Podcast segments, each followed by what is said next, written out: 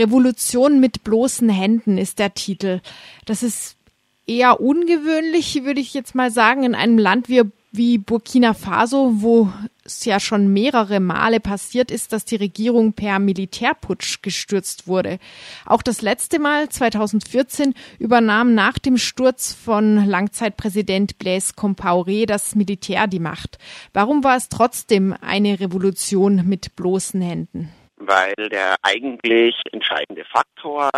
die Bevölkerung war, die zu vielen Tausenden auf die Straße gegangen ist. Und ja, die Leute haben ohne Waffen beispielsweise in Ouagadougou das Parlamentsgebäude gestürmt, in Bobo Dioulasso, der zweitgrößten Stadt Burkina Fasos, das Rathaus gestürmt und sozusagen so durch ihre Präsenz auf der Straße Fakten geschaffen, an denen weder die Regierung und das Militär letztlich vorbeigekommen ist und dass das Militär am Ende kurzzeitig die Macht übernommen hat, war praktisch nur etwas, was eine Reaktion darauf war, auf die Bewegung der vielen, vielen tausenden Menschen auf der Straße und auch nur für einen kurzen Übergangsmoment der Fall war und es wurde dann nach wenigen Tagen eine zivile Übergangsregierung die Macht übergeben, also eine zivile Übergangsregierung, die auch so wie es in der burkinischen Verfassung vorgesehen ist, ein Jahr lang die Amtsgeschäfte geführt hat, bis dann 2015 Wahlen stattgefunden haben. Also es war eben definitiv die Bevölkerung, die Fakten geschaffen hat und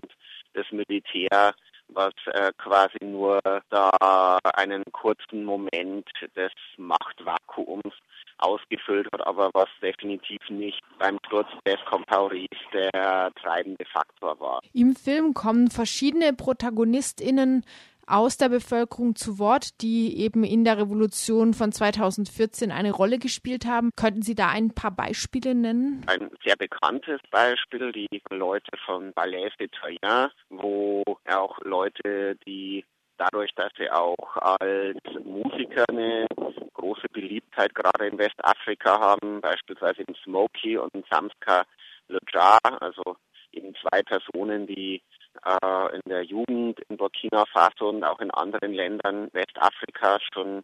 seit einigen Jahren sehr bekannt und beliebt sind und die sozusagen so prominente Gesichter des Ballets de Troyen waren, die kommen beispielsweise vor, aber auch andere, die überhaupt nicht in vergleichbarem Maß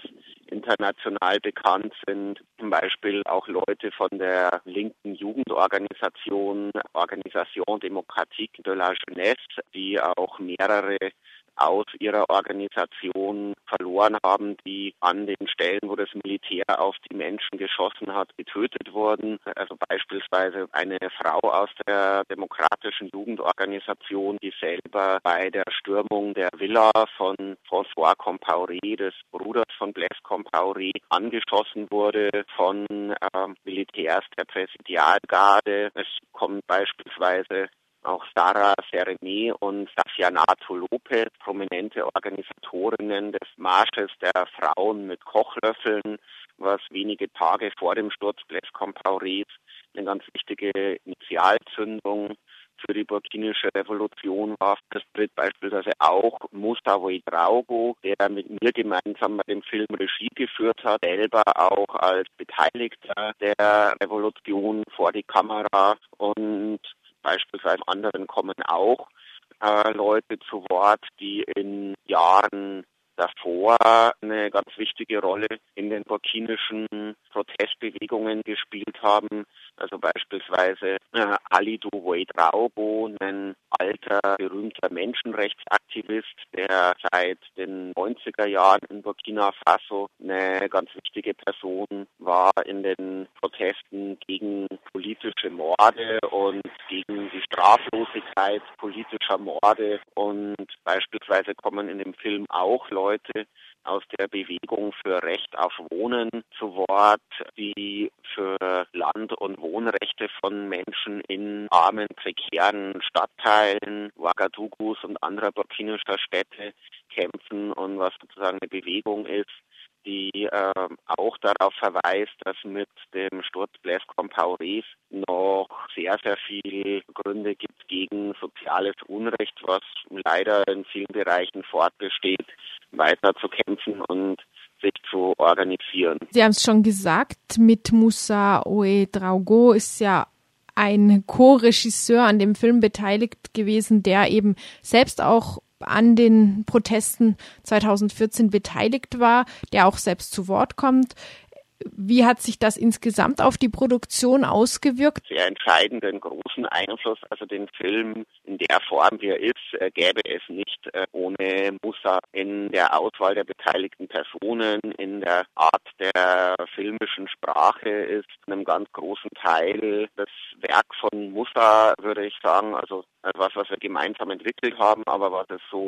ohne Musas ganz starke zentrale Beteiligung nie gegeben hätte. Das Vertrauen, äh, das ihm entgegengebracht wurde, die Integrität, die ihm zugestanden wurde. Also das war wesentlich dafür, mit wem wir ins Gespräch gekommen sind. Ja. Dass Blaise Compaoré nach so langer Zeit, nach 27 Jahren an der Macht noch gestürzt wurde durch eine Revolution von unten, war ja ein riesiger Erfolg. Ein Jahr später stand er dann kurz vor den Neuwahlen nochmal auf der Kippe, als es einen Putschversuch gab. Der konnte aber abgewehrt werden. Jetzt sind wir fast zwei Jahre nach der Revolution in Burkina Faso. Hat sich die Politik damit im im Sinne der Protestierenden von 2014 verbessert und was bleibt vielleicht noch zu tun? Ich würde sagen, so verbessert zum einen schon, also dass überhaupt mal eine Standard von politischer Freiheit und politischen Rechten erkämpft wurde und sozusagen so dieses brutale Willkürregime, was davor 27 Jahre geherrscht hat, nicht mehr an der Macht ist und hier eine qualitative Veränderung ist in Bezug auf Möglichkeiten, die Leute haben, politisch zu agieren, ihre Stimme zu erheben, ohne dafür Angst haben zu müssen und sagen wir so gewisse Basic-Standards an bürgerlicher Demokratie erkämpft wurden, also was sicher auf jeden Fall eine qualitative Verbesserung im Vergleich zum vorherigen ist. Das andere ist aber, dass auch ganz klar sagen muss, der jetzt bestehende Ist-Zustand in vielerlei Hinsicht weit weg davon ist von den Hoffnungen, für die Menschen 2014 auf die Straße gegangen sind. Also dass zum einen bezüglich der sozialen Verhältnisse noch ganz viel sich tatsächlich in vieler Hinsicht sich wenig verändert hat in Bezug auf, ja, wie sehen Besitzverhältnisse aus, wie ist äh, die Lebenssituation der Menschen, die ähm, arm sind und auch das konkret von dem Personal, was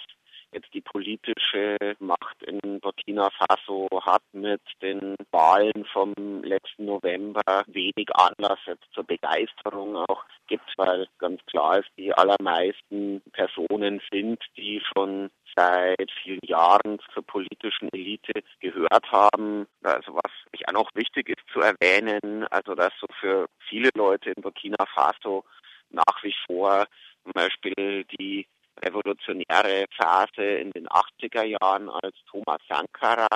Präsident war in Burkina Faso und äh, wo auch beispielsweise sozialistische Ansätze eine ganz wichtige Rolle gespielt haben oder beispielsweise auch äh, Frage von Frauenemanzipation und Geschlechterverhältnissen ein ganz wichtiger emanzipativer Schub in der Zeit passiert ist. Und also das ist für ganz viele junge Burkinabé auch die, die Zeit von Thomas Sankara gar nicht miterlebt haben, ist das nach wie vor ein ganz, ganz wichtiger historischer Orientierungs- und Bezugspunkt und auch eben was wir sicher die aktuellen politischen Verhältnisse, wie es im Moment in Burkina Faso bestehen, auch sicherlich weit äh, von dem, was als Ideal und als Referenzpunkt äh, viele Leute nach wie vor eine Rolle spielt, das was im Moment besteht, sicherlich davon äh, weit weg ist, aber trotzdem umso mehr, denke ich, auch für viele Leute auch klar ist, dass sie sich nicht auf Dauer mit dem momentanen Status quo zufrieden geben werden.